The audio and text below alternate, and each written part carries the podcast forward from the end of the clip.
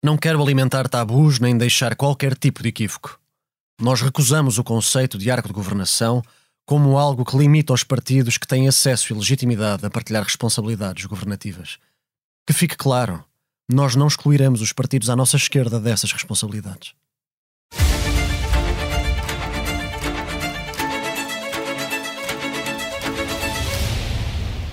Em novembro de 2014, há quase 10 anos, era assim que António Luís Santos da Costa, o primeiro-ministro do Partido Socialista que mais tempo desempenhou estas funções e o que mais pastas tinha desempenhado até aqui chegar, lançava a sua candidatura ao Palácio de São Bento.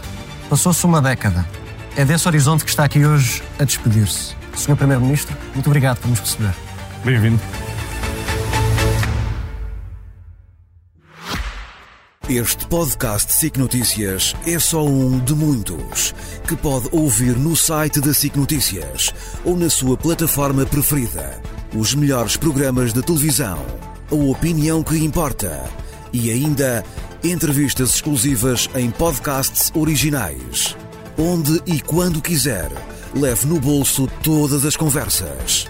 Fique a par das últimas novidades em signoticias.pt barra podcast e nas nossas redes sociais. Em novembro de 2014, agora que já passou todo este tempo, pode partilhar connosco se aquilo que acabámos por conhecer como a geringonça já era uma possibilidade no modo como olhava para o puzzle político que tinha à sua frente? Sim, aliás, essa é uma frase que eu creio que digo no congresso do PS, uhum. mas disse uma frase muito próxima dessa logo na apresentação da minha candidatura em junho de 2014, quando me apresentei às primárias. Uh, Disse uma frase muito parecida com essa, porque sempre achei que era preciso resolver um problema de governabilidade da esquerda, assegurando soluções maioritárias de apoio parlamentar maioritário aos governos do Partido Socialista. E acha que as pessoas estavam distraídas ou simplesmente acreditavam que isso não podia acontecer? Pois Ficaram muito surpreendidas quando depois Sim. aconteceu, não é? Eu, eu, sempre me tenho interrogado sobre isso. É, aliás, até com a própria comunicação social. Porque na semana anterior às eleições de 2015, o Expresso até fez uma manchete com uma declaração minha a dizer se a direita não for maioritária, o PS formará governo. Mas o próprio Expresso pôs em manchete para não acreditou na notícia que deu, mas fez mal. Voltando ainda mais atrás, o seu Primeiro-Ministro tornou-se militante do seu partido aos 14 anos, foi membro do Secretariado Nacional aos 26 e foi governante pela primeira vez aos 34. Fez tudo muito cedo, quase parece que fez tudo a correr. Esse contacto precoce com a política mudou-o enquanto ser humano? Acha que o António Costa teria sido diferente se tivesse conhecido a política mais tarde? seguramente, ou se não tivesse conhecido a política. Quer dizer, Exatamente. fez parte de uma. Dizer, nasci numa família onde a política existia, e vivi uma época onde a política invadiu o nosso cotidiano muito cedo, com, com o 25 de Abril. Tinha 12 anos. Lembra-se do dia? Ah, lembro perfeitamente do dia. Lembro perfeitamente. A minha mãe eh, foi chamada para ir fazer a reportagem, foi-me pôr fechar em casa de uma amiga, foi o dia de maior restrição da minha liberdade, foi mesmo dia 25, 25 de Abril. Uh, e depois lembro-me, enfim, dos dias seguintes, onde felizmente já deixei de estar fechado em casa, porque se percebeu que a relação Mas lembras-te do que é que sentiu com 12 anos? Curios... Eh, tinha curiosidade, tinha eh, expectativa, lembra-se disso? Ah, isso tinha, lembro tinha, tinha expectativa e sei, quer dizer, uma vez o meu pai era militante Comunista, tinha estado preso, uh, tinha havido revistas lá à casa, a minha mãe no, era, da, era da oposição, havia reuniões palestinas, havia a censura, vezes em quando ela teve que ir sair à noite porque tinha que repaginar e refazer o jornal que a censura tinha cortado parte dos textos, portanto a ausência de liberdade do meu pai tinha nessa altura todos os livros apreendidos, portanto a ausência de liberdade era uma coisa que eu percebia o que é que significava e, portanto, a oportunidade de mudar isso foi algo que, apesar de ter só 12 anos, tive, enfim, acho que a felicidade de ter vivido esse, esse acontecimento num quadro familiar que me permitiu compreender o que é que estávamos a viver. É justo dizer que provavelmente sem o seu pai, sem a sua mãe, como eles foram para si, como eles foram consigo,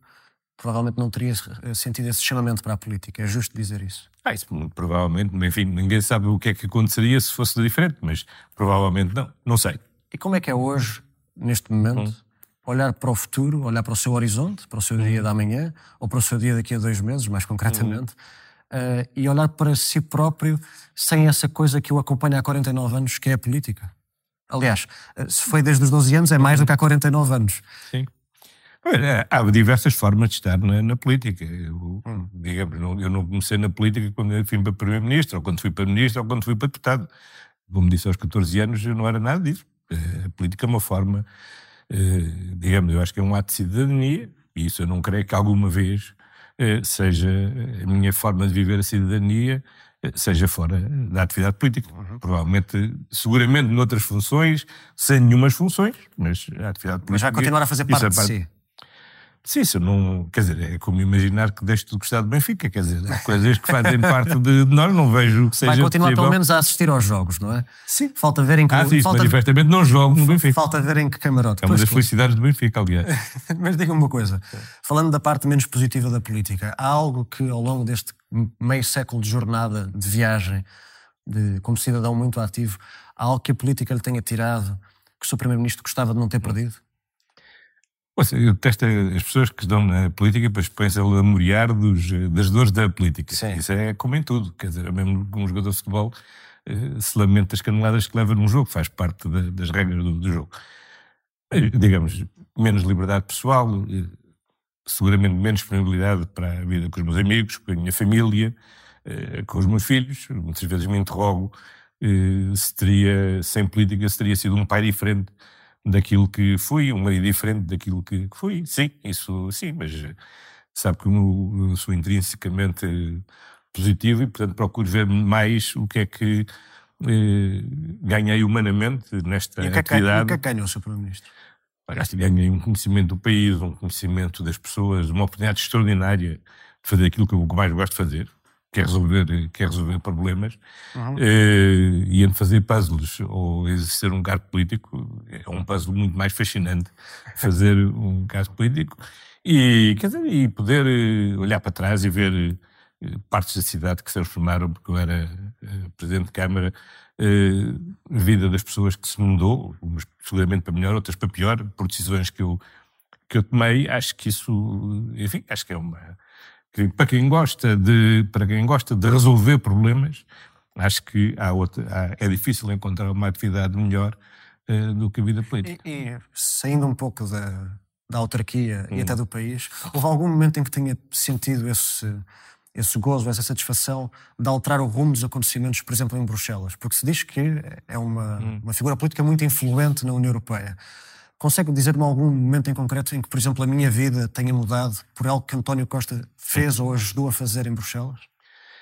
Bem, a influência em Bruxelas é sempre, é sempre necessariamente coletiva, hum. mas, eh, enfim, eu diria que todo o processo, a forma como a União Europeia respondeu ao Covid, desde a criação do Next Generation, que nós traduzimos por PRR, eh, acho que foi um contributo decisivo, mas se quer, por exemplo, um exemplo concreto, uma, de algo que a União Europeia tenha feito por uh, proposta minha, uh, foi a decisão que tomámos de todos começarmos a vacinação no dia 27 de dezembro de 2020, uh, porque achei que era muito importante para o conjunto da União Europeia, depois daquele processo de compra conjunta, que não começasse cada um a vacinar no seu dia e houvesse um dia em que todos juntos, a 27, começámos a vacinar. E foi o dia 27 de dezembro de 2000, ele, ele, veio a, ele veio a vacina, portanto, de facto, é um exemplo muito concreto.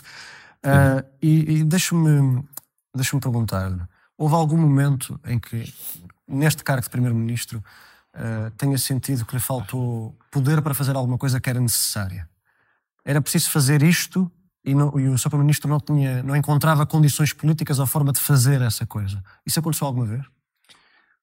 Eu acho que todos os políticos, e eu não, eu não sou exceção, eh, vão acumulando frustrações ao longo da vida, porque os sonhos são sempre, eh, são sempre vão sempre muito mais além uhum. do que aquilo que a nossa capacidade eh, nos permite, nos permite alcançar. O Daniel Inararita, que é um, um filósofo espanhol, diz mesmo que a política é uma longa aprendizagem da desilusão. Eh, eu tenho procurado contrariar bastante esta, esta frase.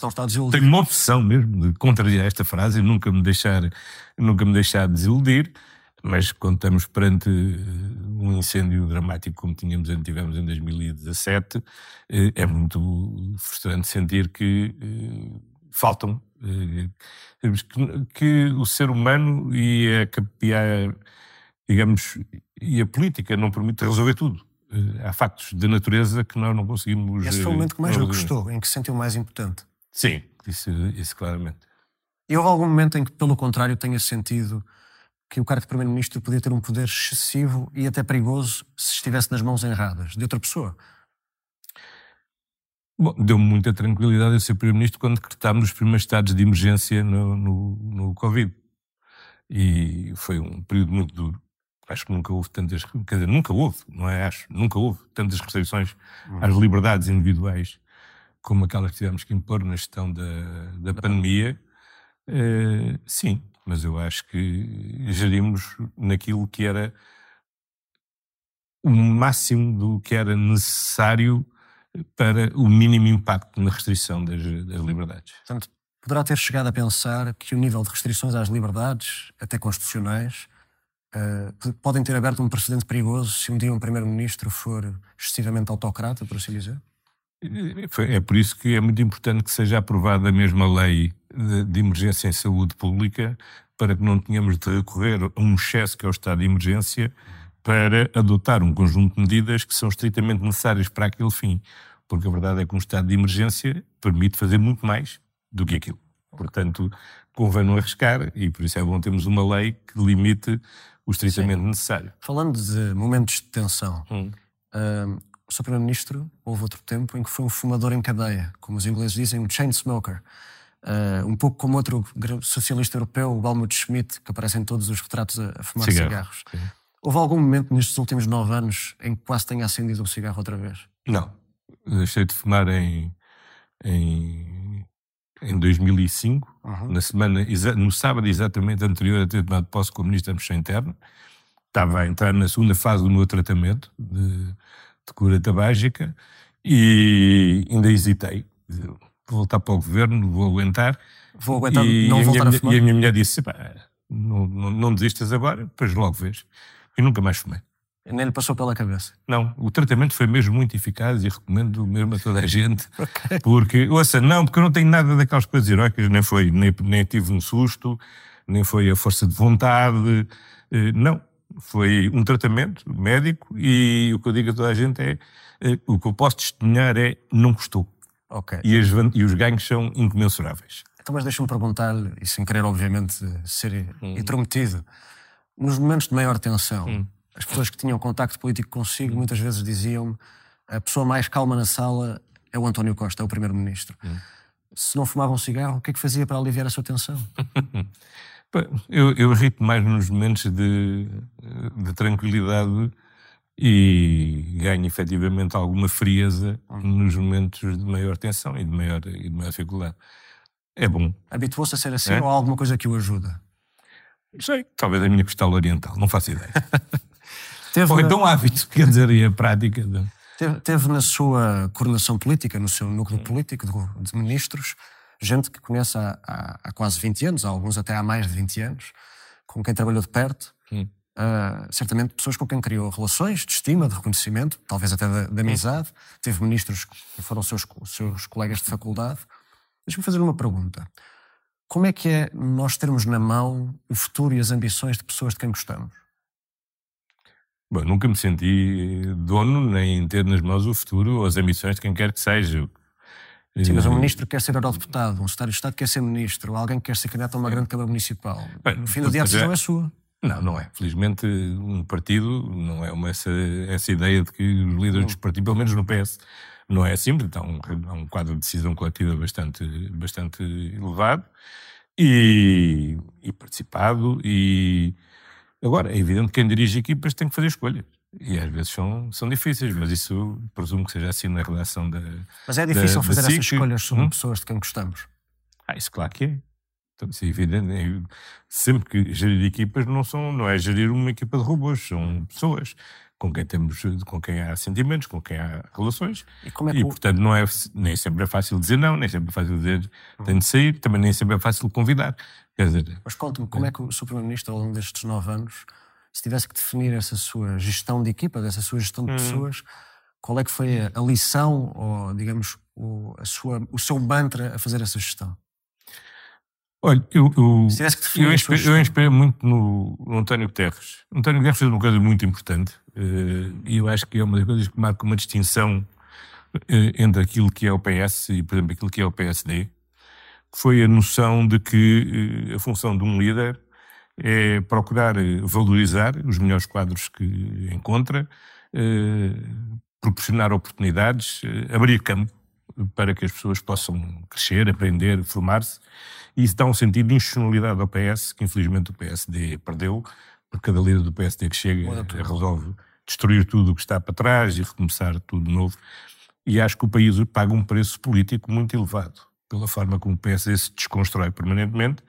Eh, E acho que é uma das importantes mais-valias do PS. É saber um- ser um partido com um espectro ideológico bastante amplo, do centro à, à esquerda, onde é possível haver confronto de ideias, debate de ideias, onde as pessoas se respeitam e onde são capazes de manter um sentido institucional.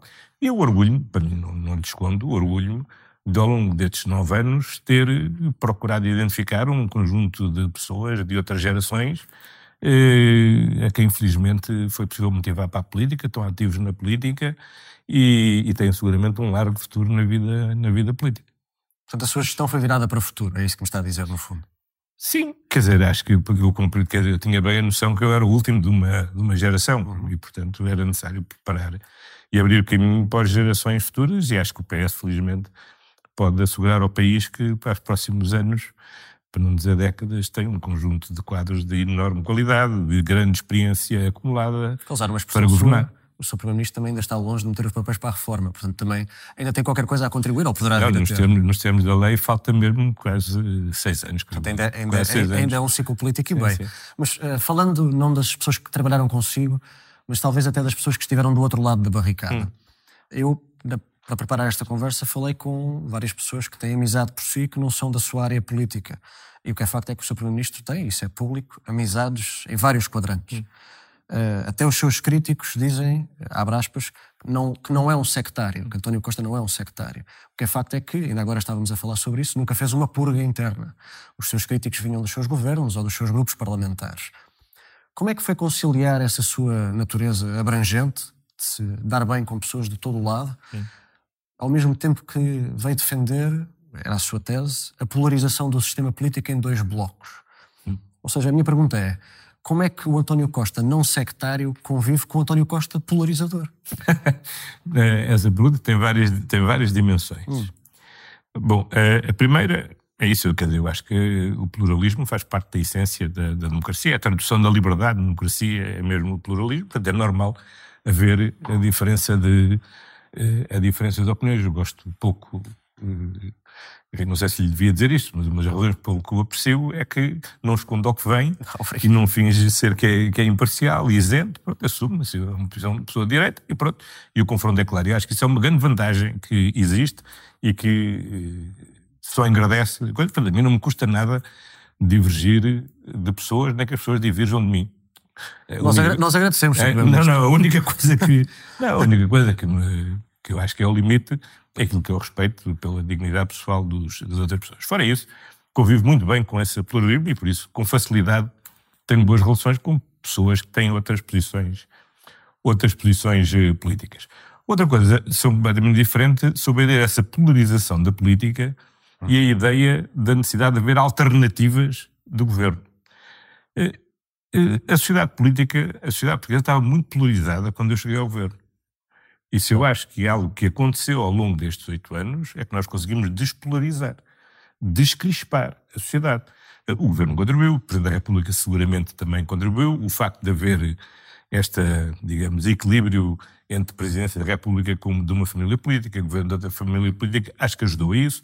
O termos arrebentado com os muros do, desse arco da governação, tudo isso ajudou a descrispar a sociedade portuguesa. A sociedade portuguesa é hoje menos polarizada do que era quando eu cheguei ao governo. Outra coisa distinta é eu considerar, mas isso eh, não só a prática me ensinou, como a ciência política também me ensinou, é que eh, para que a democracia funcione bem e não alimente eh, o crescimento dos extremos, é fundamental que os cidadãos sintam sempre que no campo democrático existem alternativas de, alternativas de governo. Eu não tenho dúvidas nenhumas que fora de situações extremas, um governo PS-PSD teria único e exclusivo efeito um grande crescimento dos, é. do, do, radicalismo e dos extremos. E acho que é muito vantajoso para Portugal poder contar eh, habitualmente com a possibilidade de, quando entende que é a altura de mudar, poder contar com um grande partido do centro-esquerda como o PS, ou um partido do centro-direita como o PSD, para grande. poderem ser, ser, É que não é. É que um dos já chama grande. Não, aliás, é que uma, da, uma, da, uma é, é, o que está a acontecer, aliás, na sociedade portuguesa hoje em dia, uhum. é, aliás, exemplo disso. A partir do momento em que o PSD deixou de ser capaz de corporizar essa alternativa. Também é perigoso para a democracia, isso. Não, é, é perigoso para a democracia, porque isso tem vindo a fortalecer a direita radical eh, do, do, da iniciativa liberal ou a direita extremista do, do Chega. Afinal, não estamos assim e, portanto, tão despolarizados, não é, Sr. Primeiro-Ministro? Não, não é despolarizado. É a incapacidade que o PSD, infelizmente, tem Sim. revelado no fundo, de se afirmar como uma alternativa. Responsabiliza o PSD por esta ausência de alternativa. Uh, mas deixa, vamos, deixa-me recuar. Não, não, é que eu fico triste com isso, não quero ser hipócrita.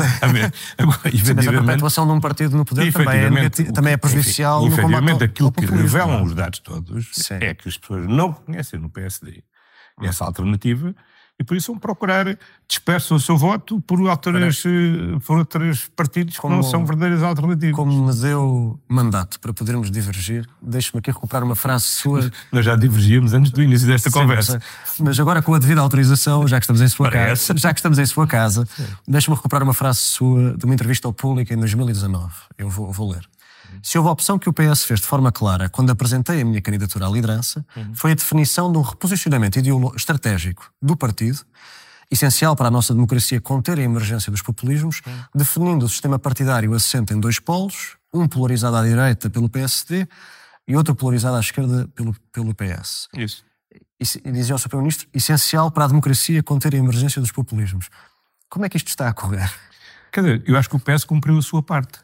Ah, ok. É a responsabilidade da polarização não, não é da polarização. deve-se ao PSD. Não, é, não é da polarização. É a incapacidade que o PSD tem revelado de polarizar ele própria alternativa. E por isso ter deixado crescer o populismo, o populismo à sua, à sua direita. Quer dizer, nós, eh, ver, o que é que o PS conseguiu fazer nestes oito anos? Nós acabámos com essa ideia do ato de governação, uhum pela primeira vez, o Partido Comunista e o Bloco de Esquerda e o Partido Ecologista aos Verdes eh, participaram, não no governo, mas numa solução que tinha tradução também no governo. Eh, e a verdade é que nós conseguimos criar as condições sustentáveis do ponto de vista social para termos finanças públicas sadias. Hoje temos um orçamento equilibrado. Sim, não ponho em causa a um orçamento equilibrado. Temos um, tivemos uma redução histórica da nossa, da nossa dívida pública, ao mesmo tempo crescimento económico, melhoria das situações de trabalho. E, portanto, mesmo a visão, se for ver o, o, o Eurostat, uhum. a avaliação que os portugueses fazem hoje sobre a Europa, eh, só, só os irlandeses é que têm uma posição tão positiva sobre a União Europeia como os portugueses. E isto é radicalmente diferente da opinião que os portugueses não, tinham no tempo da Troika. Eu não vou discutir consigo a Jeringoso, Sr. Primeiro-Ministro, já desisti dessa batalha. Mas deixe-me deixe mesmo perguntar. Não, é natural. Sim. É natural. Sim. Eu compreendo, tenho assistido Já batalha. desisti dessa batalha, mas, mas deixe-me hum. perguntar. Falávamos de 2014, hum. o Sr. Primeiro-Ministro chegou à carga em 2015. Sim, e novembro é, de 2015. E é verdade que a sociedade portuguesa estava crispada, até polarizada, eh, descontente não sente que em 2024 corremos o risco de voltar a essa crispação e a essa polarização? Espero que não.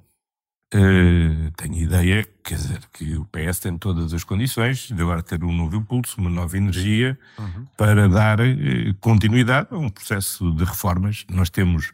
O PRR constitui a maior oportunidade de transformação estrutural do país e da nossa economia uh, que tivemos nos últimas, nas últimas décadas.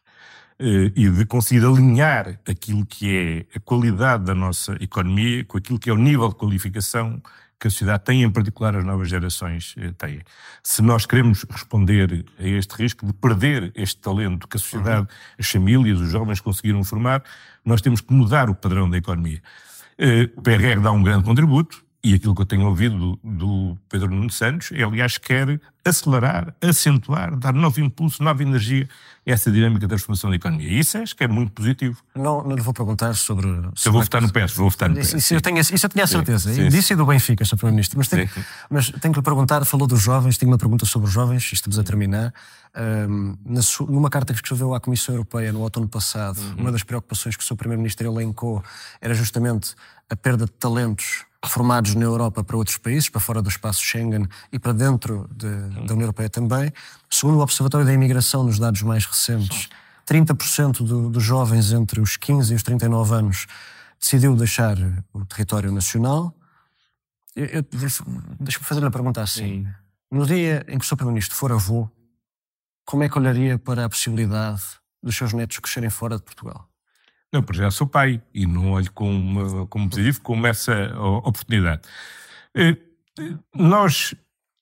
Há uma coisa que é muito clara. Nós evoluímos muito mais rapidamente naquilo que foi a capacidade de formar quadros qualificados uhum. do que de criar empregos qualificados. E, portanto, há aqui um esforço grande que as empresas têm que fazer. E nós não podemos desistir desse talento qualificado. Foi por isso que inventámos o IRS jovem. Agora discutem-se é mais sem menos, mas a verdade é que inventámos o IRS jovem e todos os anos temos melhorado o IRS jovem. Este ano, em 2024, pela primeira vez, os jovens vão receber o, a, o prémio salarial por conclusão da licenciatura ou por conclusão do mestrado. São 697 euros por ano, por cada ano do curso de licenciatura, 1.500 euros por ano por cada ano de mestrado. Então, um esforço que o Estado faz, seja por diminuição do, da receita fiscal, seja por este prémio salarial, para ajudar as empresas a não perderem este talento, enquanto as empresas fazem o esforço de poderem suportar o choque salarial que o país vai ter que ter no Mantém o seu otimismo também, apesar destes números serem assim mais volumosos, os, os últimos? Os, os, os, últimos números são muito interessantes e o professor Rui Pena Pires, aliás, apresentou o quadro comparado. Uh, esses números correspondem, reconduziram sensivelmente àquilo que era a média da emigração antes da crise eh, mas, e no período, mas, e no período da Troika. Mas não era tão qualificado. Não, mas isso de, o que resulta de uma coisa fundamental. É que a nossa sociedade mudou radicalmente o seu nível de qualificação. Eh, antes não podia haver esta imigração qualificada porque não tínhamos sequer esta. Sim, mas agora há qualificados e vão embora, não é? Não, não, não é, desculpe. Vão parte, mas não, não, não vão a maioria. Sim, sim. Mas, sobretudo, o que é preciso é nós termos consciência de que esse é o desafio se não ver os meus discursos, há de verificar que nos últimos anos, várias vezes sinalizei como o maior desafio que a nossa sociedade tem é assegurar que esta geração que nós eh, uhum. qualificamos da mais qualificada seja também a mais realizada no nosso país. Isso implica uma mudança muito significativa, na, desde logo, nas relações de trabalho. Não é só o salário, é a forma como as empresas são geridas e como se relacionam. Hoje, esta nova geração não está disponível para relações tão hierarquizadas, tão autoritárias como é muitas vezes tradicional na nossa gestão, implica outras condições de vida e, portanto, a política de habitação, e foi isso o objeto dessa carta da para a União, para, para a Comissão Europeia, a, a, criação do programa das creches gratuitas, a gratuitidade dos manuais escolares, todo o conjunto destas políticas são políticas que visam destinar o quê? A que criarmos as melhores condições para que o rendimento disponível destas nova, desta nova geração seja mais compatível com as suas aspirações e, portanto, batermos para, para que eles não tenham que emigrar para serem, para serem realizados. Deixa-me deixa perguntar-lhe sobre, essa, sobre a sua relação com os portugueses. Hum. Mais de metade dos cidadãos, segundo os, os estudos de opinião mais recentes, são 70%, mantêm uma imagem de confiança em relação a si, não acreditando que o seu Primeiro-Ministro tenha alguma coisa a ver com as razões que levaram à sua saída. Hum. hum, hum para estes portugueses, são 70%, aquilo que se passou e a sua figura são coisas distintas, hum. separadas. Hum. isso surpreendeu, comoveu. Se algum desses portugueses estivesse aqui sentado à sua frente, hum. o que é que lhes dizia? Bem, gratidão. Eu acho que isso é um testemunho uh, das pessoas que de facto conhecerem há muitos anos. Como recordou, há muitos anos que ando nesta, nesta vida, as pessoas conhecerem, terem, terem uma vida transparente, sabem como é que eu vivo. Uh, e, portanto, as pessoas podem não gostar de mim, podem não gostar das minhas ideias, eh, mas eu acho que as pessoas têm genericamente a ideia de que eu sou uma pessoa séria. E acho que isso é muito, a mim reconforta-me. É, é, é, muito honroso. Estes, estes estudos, estas sondagens, reconfortaram-no. Hum. Hum, s- são duas perguntas finais. Ficou claro nos últimos, nas últimas semanas ao- que a dignidade dos políticos obrigou alguns deles a saírem da política ativa, inclusive gente que trabalhou consigo muito de perto.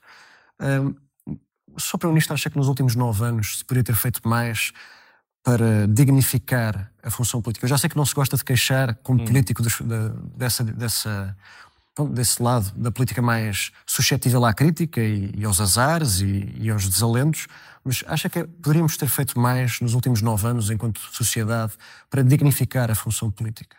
Nos salários, na, na, na percepção das pessoas, poderia-se ter feito mais? Não, seguramente poderia. Mas nós temos que perceber, primeiro, em matéria de salário, de onde é que nós vimos.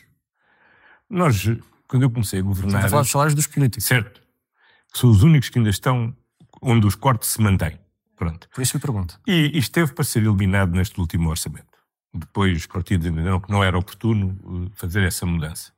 Mas convém não esquecer que nós, nós vínhamos de uma situação onde todos os funcionários públicos com ordenado de acima de 1.100 euros ou 1.500 euros tinham os ordenados cortados, as pensões tinham, estavam fortemente cortadas pela contribuição extraordinária de solidariedade, as carreiras estavam, tiveram congeladas até 2018. Portanto, é preciso eh, compreender que os políticos também têm que dar o exemplo relativamente. Aquilo foi uma trajetória muito dura de ajustamento que o país fez. Hoje, felizmente, o país ganha outra liberdade. Quer dizer, quando nós temos hoje uma dívida, eh, com a redução que tivemos, quando hoje temos um orçamento Acha que vai ser possível no futuro equilibrado, dar essa dignidade à classe política? Que há mais margem para não, fazer a isso? dignidade daqueles políticos não tem só a ver com, os, eh, com, com o salário. Eu também não estava só a falar não disso. tem Não só é? a a com falar com a imagem dos políticos, não é? Sim, mas eu acho que sobre a imagem dos políticos, acho que essa é uma reflexão que implica os políticos, não implica só os políticos, para, Uhum. Claro. para ser. Eu, para eu ser disse, como, eu disse como para, sociedade. Para ser. Sim, acho que, é, acho que é necessário. Acho que aí a comunicação social devia também ter alguma reflexão. Sei que isto é muito impopular dizer, vão todos dizer mal de mim, mas sim, acho que devem refletir bastante. E o, o António Costa, se tivesse 14 anos em 2024, iria para a política como ela está hoje?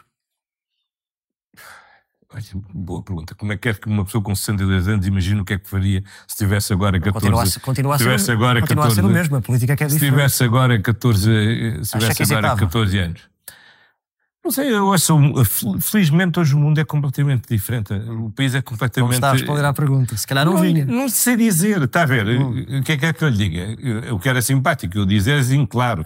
Mas não tem- portanto, não tem Faria seguramente, repetiria as mesmas coisas. Ninguém repetiria eh, a vida que teve eh, em circunstâncias completamente distintas. Sr. Primeiro-Ministro, este podcast tem a regra de não Se fazer. tivesse os 14 anos, pensava que ia ser comentador. Ah, Pensava que ia Ou ser jornalista, não sei bem o que é. Eu sou É? jornalista. Pensaria que, pensava que ia ser jornalista, mas isso, tal como Sr. Primeiro-Ministro, a culpa também é dos pais.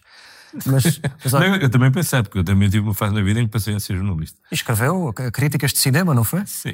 De televisão, televisão, críticas de televisão. E, conti- e continua, a, e, e até fui comentador. E até fui comentador. e continua sim. a criticar as televisões e os jornais, como ainda agora fez. Portanto, é, uma, é, parte de si que não, é parte de si que não foi embora. É a última pergunta, acaba sempre desta forma. Hum.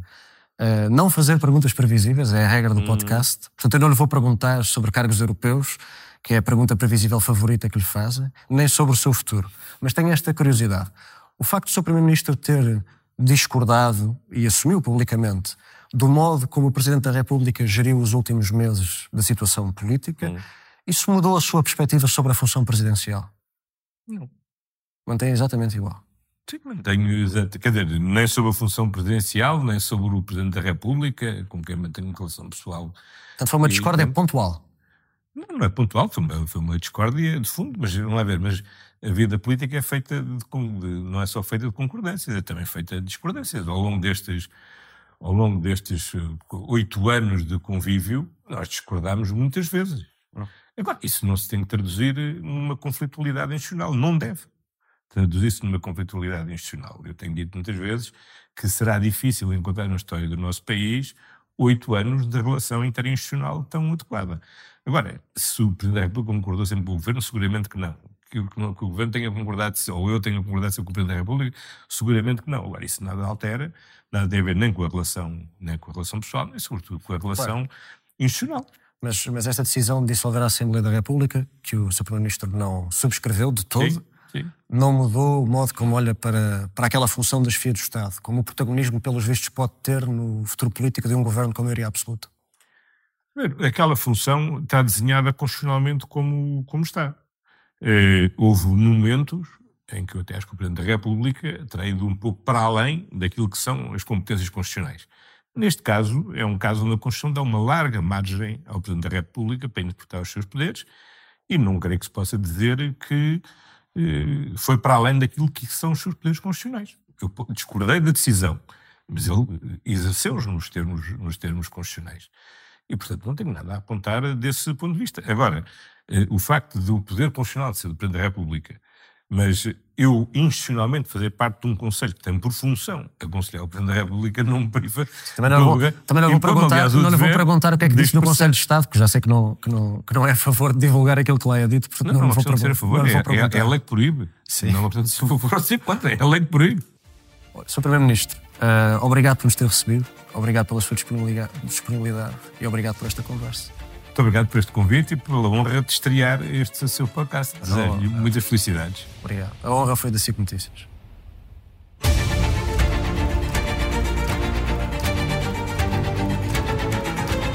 Este episódio teve som e vídeo de Jorge Correia, António Cunha e Romeu Carvalho, a sonoplastia de João Martins, a fotografia de Tiago Miranda. A coordenação é de Joana Beleza e a direção de Ricardo Costa. Eu sou Sebastião Bugalho e volto na próxima semana com mais um protagonista. Até lá.